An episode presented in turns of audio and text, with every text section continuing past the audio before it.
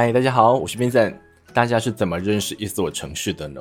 认识城市可能在现在有很多方式，可能透过 YouTube、透过什么报章杂志的方式。可是在我小时候认识其他城市，要么就是我亲身跑去这个地方玩，不然就是可能透过其他人。告诉我的这个地方的文化是什么？那因为我是南投人，所以我其实对于其他县市的了解真的很少很少很少。我们家最多就是在南投跑，然后跑一跑呢。如果我爸刚好兴致来了，我们去台中吃个饭。我的认识，我的世界就这么小，就是只有南投跟台中。那那时候大家告诉我说，哦，台北啊，或者说北部的人，他们比较没有人情味，而且在台北的生活步调是比较紧凑的，就是去那边你没办法好好放松。诶，这件事情其实就变成了我对于北部人的刻板印象，当然一直持续、持续、持续。到了我退伍之后，我跑去台北工作。其实我发现，在台北，我自己住在这边，我的感受啊，其实我们对于北部人的印象，那是因为表现方式的不同。我认为在中南部的人，他们在表现亲和力、表现人情味的方面。他们是很外放的，我直接告诉你，我很有人情味，他这样子直接袒露给你看。可是我觉得在北部，可能大家会先就是想说不要去打扰到你的生活好了，所以他们会先顾自己的。可是我觉得，当我今天直接的去跟他们产生连接，可能是我先搭话，或者说我们已经有一点点的交情了，那个人情味是不会少的。就像是华人给人家印象就非常有人情味，所以我认为。大家可能不是大家，我在小时候对北部人刻板印象，只是我们对于不同文化底下的人，他们的表现方式的认知是有所差异的。那这件事情会让我想到什么事？就是今天如果我们只是透过这一些别人的口述，或者说透过一些不是直接的方式去了解一个地方的话，那是会跟这个地方的真正想表达出来的，或者说在这边的实际情形，其实是会有所差异，这会造成了。你我觉得不公平，就是你明明是这样子的人，但是外部传你是这样子的人，你就被污名化了。我觉得这样子挺不好的。所以呢，我今天想要跟大家讲一个主题，就是你知道现在在台湾，其实每个城市他们都会推出自己的刊物，就像是我记得在高雄，它叫做高雄画刊；那在台中呢，叫做样台中。而我今天想跟大家介绍这个刊物，是桃园市政府自己发行的《桃园志》。这个桃园志呢，它是采双月刊的方式。他们在今年五月时进行一次大改版，不光是它的外表跟它设计，我觉得很漂亮。其实它的核心也变了，他希望让这个刊物变成一个平台，不光是我今天市政府想要丢什么资讯告诉你，就是哎这样一直丢一丢丢，是一个单向的传输资讯。他今天想要把它变成一个平台，今天好像我们也能够参与到里面的内容。所以呢，其实我可以从他们五月那一期当中可以看到，他们在前面几个单元做出了街访。我认为那就是一个参与感的感觉，就是我今天在这边生活，那今天来采访我时，我的采访被采访内容是能够进到这个刊物当中的，那就会一种对话的感觉。这是我觉得这个刊物它相当特别的第一件事。那第二件事情就是，他今天不光想把这些资讯放在。这些书籍内容当中，他希望变成了网站，变成了 IG 资讯，这样子，他可以把这些资讯透过不同渠道、不同的，你可以说内容形式，可能变成影片来传递给更多的人。这是这次这个桃园志的大改版，他想达成的目的。那这一种很像把城市包装成一个品牌的刊物啊，我们可以想象当中可能会有很多，可能这个。现实当中正在举办的活动，或者说当中的文化，或者说一些馆子，甚至是一些可能我待会会提到的工作坊，可能就是想要帮里面的人做一些行销的手段。可是我觉得这一次的改版，它有点改变的那种，你知道吗？就是我今天好像就是很无情的在给你丢资讯，我觉得它加入了很多温暖的故事在其中，这是我还蛮喜欢桃源志的其中一点。那这个其实也是跟旅游书籍很大的不同，因为我觉得旅游书籍它比较像是一个，它帮你规划好他曾经去过，他认为最好的行程、最安全行程告诉你，但是我认为那会缺少了就是对话的感觉以及温度的感觉，而我觉得桃园志它有做到，所以我今天会怎样子跟大家分享呢？会想跟大家讲一下，我在他们五月这一期当中所看到他们的主题是说，然后七月这一期的主题是场域。我在这两期刊物当中，我所看见的一些资讯，然后延伸出来的。因为我认为，我今天如果只是啊，可能跟大家念一下当中什么内容啊，还有温度啊，我认为这样子大家不能够感受到到底读这个刊物之后，在我内心的感觉是什么，所以我更想跟大家讲这个我看到之后以及延伸出来的想法。于是呢，第一个想跟大家谈到的是，在他们五月这一期，他们的主题是说，所以他们在一刚开始去进行街访，街访的主题是。你假日会去哪里？结果呢？这个拿着麦克风的人跑去问这些的街坊邻居们，超多人回答，他们假日时都会去虎头山。我当时看到虎头山这三个字，我想说，到底一个山这么多人需要干什么啦？就是它到底有这么好玩吗？结果我上网搜寻一下，发现它还真的是蛮了不起的，因为虎头山上。它不是就单纯爬山而已，它是有非常丰富的资源在上头。例如说，上面有一个非常规划很棒的生态的步道，那在步道中间可能会有公园，而这些公园当中有一个对于父母亲来讲最棒的东西，就是游乐设施。当中有个地方叫做奥尔森林学堂，它是以猫头鹰为主题下去，所以会有很多那种长的溜滑梯，你知道吗？这种溜滑梯对父母来讲。最大好处是什么？不是说父母亲今天可以下去玩，今天最大好处是说，你可以把孩子丢在这边，让他们放电，然后你可以跟着你的另外一半到旁边树荫底下玩 iPad 或者玩手机，是不是很棒？就是你可以获得暂时的喘息空间，然后你的孩子可以放电，赞！所以呢，虎头山，我觉得他为什么这么多人家人喜欢去？首先就是因为要停车方便啊，就是你不用跟他人挤人。然后既然这边你可以让孩子有事情做，然后你甚至可以去爬这个健行步道，甚至你可以去旁边的忠叶祠，甚至那边有庙，你都可以去逛一下。所以我觉得它是一个很完善的生态区。第二点呢，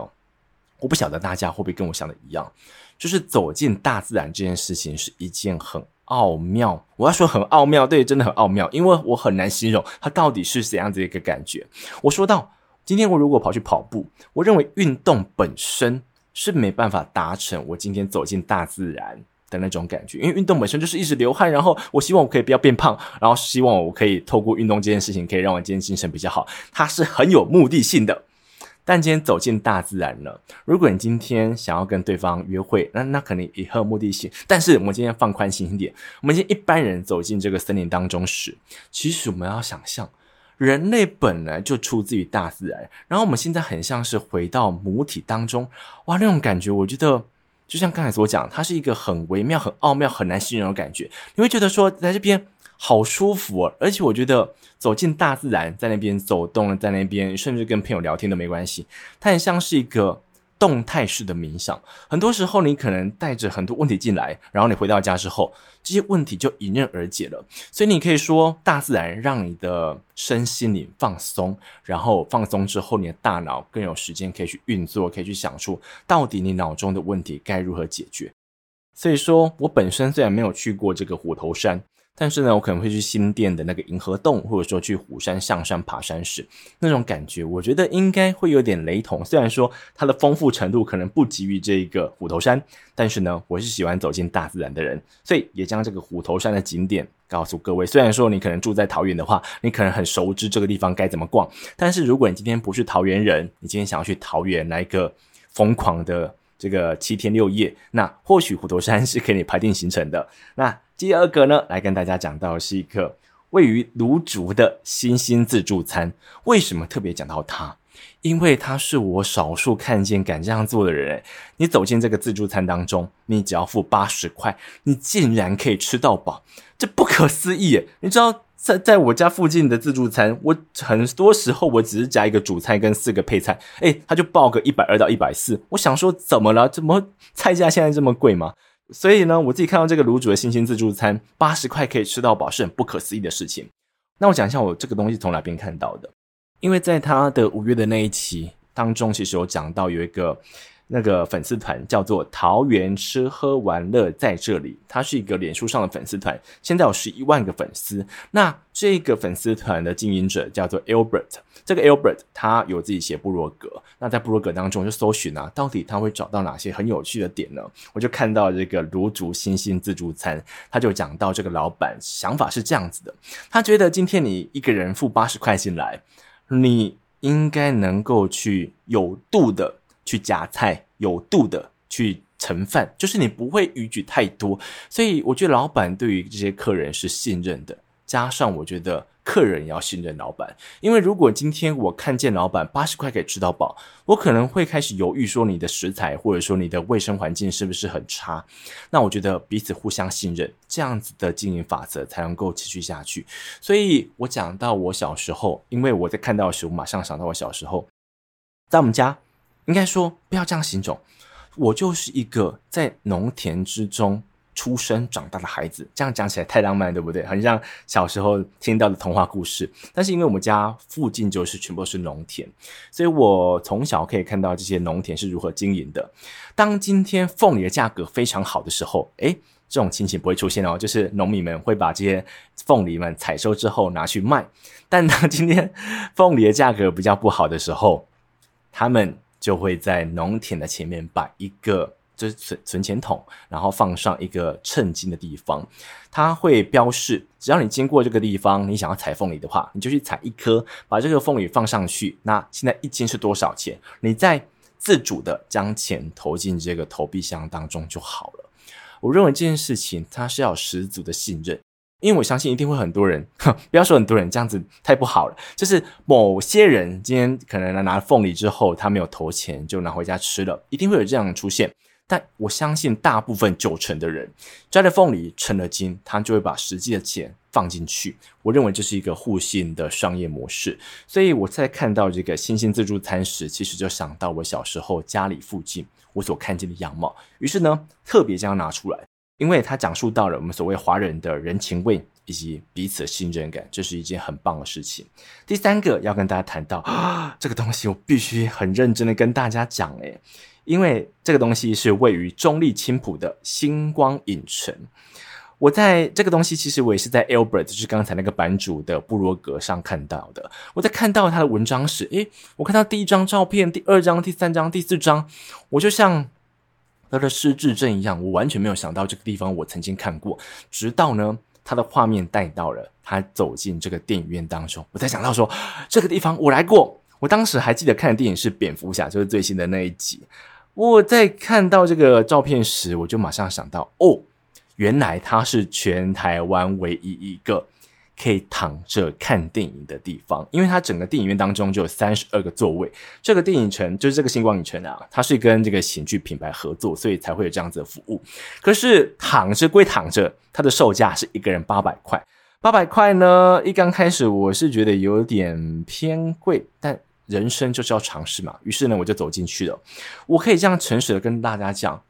我在刚开始看电影时的五到十分钟，我超级奶油，用这个字，我觉得才能够很很明确的表达出我的想法。我觉得很奇怪，就是我在大庭广众之下，我躺着看电影，这个我不太习惯。但是呢，这个灯慢慢变暗，开始走进剧情了。这个毯子又发给你之后，我发现这一切都变了。很像是哦，我很像是在家里看电影的感觉。然后这个服务人员会把你要喝的饮料跟你吃的这个点心附上来，这完完全全就是我在家里看电影的样子啊！所以呢，等到这个电影播送了十分钟之后，这个躺着看电影的体验真的太棒了。就是，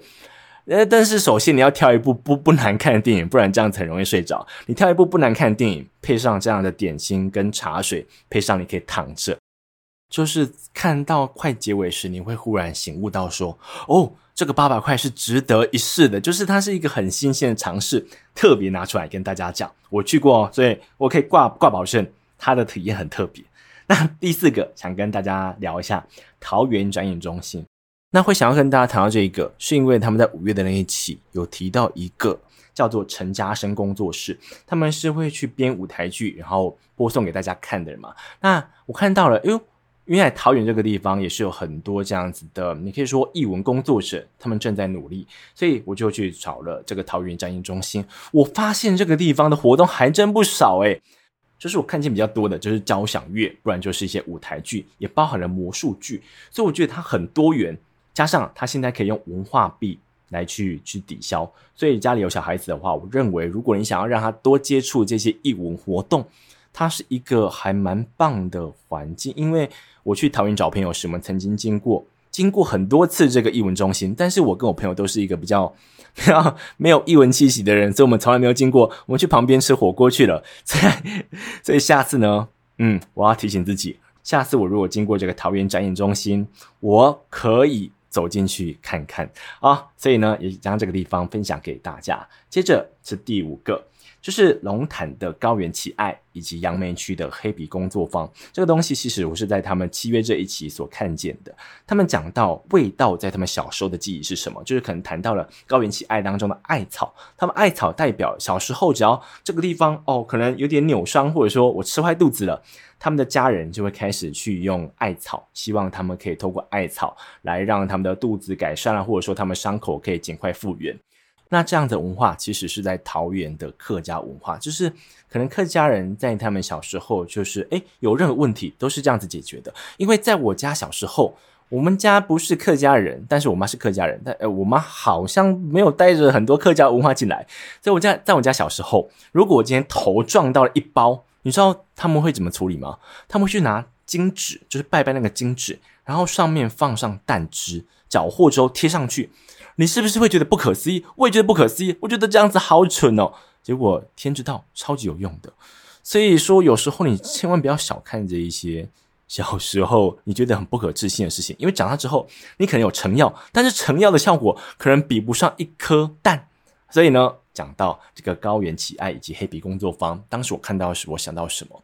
因为他们都谈到味道在他们小时候。所南瓜的记忆以及情绪，那其实我也可以讲一下。我过去曾经去参加过这种调香课程。其实，在调香课程时，这个老师会去引导你说，你现在所要制作这个香味，它是你哪一段记忆？你想要去回复你的这段记忆时，这个味道它才会够立体。所以你可能就会想到小时候。哦，你可能像是我之前讲过的，我可能会去中心新村去放风筝，那个草原的味道，我可能想要复制，这时候我才会有个方向可以去调香。所以呢，我可以讲到另外一个我觉得更有意思的事情，就是捶柜。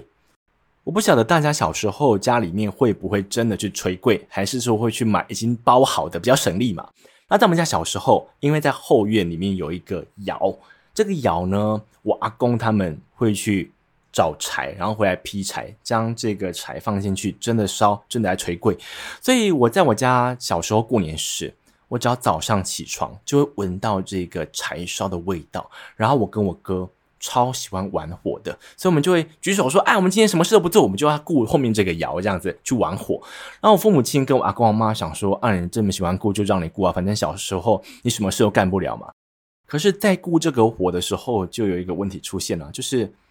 我跟我哥喜欢玩火，所以我如果看见里面哦，这个火好小，所以就马上补上火，你知道吗？可是家人们希望看到的是这个火一直恒定的在提供热量给这个柜，所以这样子他们才能够计算时间说，说哦，大概什么时候会好，一两个小时大概会好这样子。可是我跟我哥就尽量让这个火一直很大，所以小时候发生过无数次、无数次不敢记啦，就是这个柜，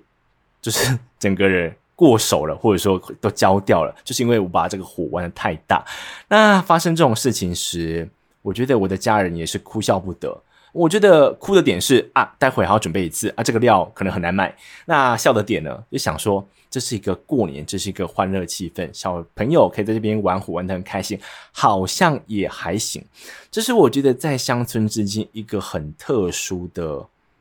应该我要讲文化吗？或者说教导小孩子的方式。在我们家小时候是不怕小孩子去做一些比较危险的事情，就像是我妈妈她在可能现在啊，她去认识一些年轻的客户，因为她的工作需要去接触客户，有些客户对小孩子的保护是过头的。诶，这样讲是不是有点离题？但是我就要把它讲下去。可是呢，在我们家小时候，你今天要去玩火，他觉得没关系，就是今天当然是不能够太危险。但他希望你如果今天去玩火，你被烧到的话，他希望你可以从中学会这样做，你是会受伤的。他们希望我们从做中学，而不是告诉你说哦，那个很危险，不要碰。所以我觉得是一个文化的传承。我或许以后真的有这样子的小兔崽子出现在我的生活当中的话，我或许会透过这样的方式来教导他。所以再回到刚才的高原奇爱以及黑皮工作坊这两个，就是你可以说工作坊的创办人。都是自从小时候有一件事情发生了，然后慢慢堆砌、慢慢累积。他们在长大之后想创业时，他们想到可以把小时候那个文化跟发生的事情跟记忆复制到现在，所以说他们是有卖商品的，但是我觉得更有特色的是他们是有 DIY 手作的课程。这种手作课程我非常喜欢呢，就是虽然我说我不是一个很文青的人，但是我之前参加过什么银饰的，就是可以做银饰的手作课程，或者说皮革的手作课程。我认为今天我在做这件事情时，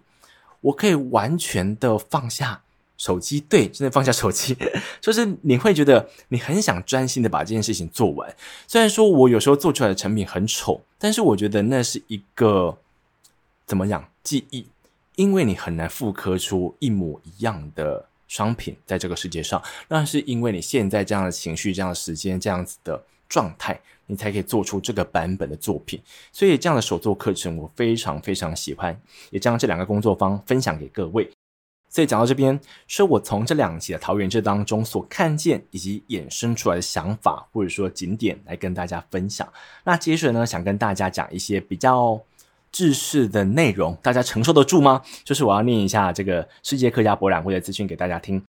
世界客家博览会呢，现在正在桃园举办，它开始于八月十一号到十月十五号，每天上午十点钟到晚上七点钟，礼拜五、礼拜六、礼拜日则是开到晚上九点。那这次活动囊括了两大主展区，一个是世界馆，另外一个是台湾馆，以及八个副展馆和十七个卫星展区。那当中有几个比较特别亮点来跟大家讲一下。第一个是台湾馆会有回装这个主题的光雕投影，还有在儿美馆会有光雕投影，加上在展区内会有艺术光环绕廊道。那这个光雕，我看到这个名词时，我必须承认。我并不晓得什么是光雕，后来我就是找了资料，我发现这个光雕我看过，诶，就是不是这个主题。但是我曾经去日本玩时，在环球影城，其实晚上的时候我刚好靠近圣诞节的时候去的，我就碰巧刚好看到光雕。那这个光雕通常会去配合一个很大型的建筑物，接着将灯打上去，配合这个建筑物的轮廓，将这个光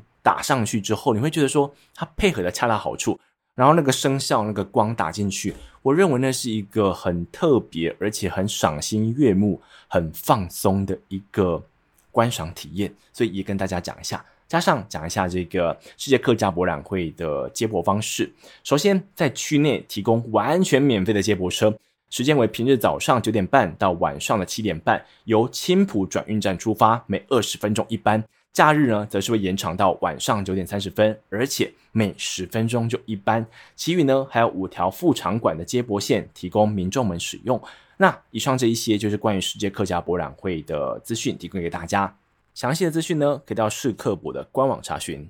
接着是关于桃园志它的索取地方，你要我一个一个念出来，到底哪里可以拿到桃园志的话，我觉得可能要再多个十分钟到十五分钟，因为超级多的。那我觉得，如果你今天马上想要看到的话，其实你上网搜寻就可以看到线上版本，完全免费。那如果你想要一睹这个全新设计、非常漂亮的桃园志，我讲几个大的的方向。首先，在桃园市政府的各机关，包括了区公所、户政事务所跟卫生所，都可以拿到；还有几个大型的国民运动中心也可以拿到，还有台铁高铁旅游服务中心。加上某些电影院、书局、咖啡馆跟百货公司都可以索取到桃源志，它的本体非常美。以上这些就是桃源志的索取资讯。那到最后，我想把主题再拉回到。一刚开始所跟大家谈到的，到底要怎么认识一所城市？认识一所城市，到现在你有 YouTube 看到网红，可能今天来到这个城市的某个地方，跟大家拍个景点，跟大家介绍这样子。诶，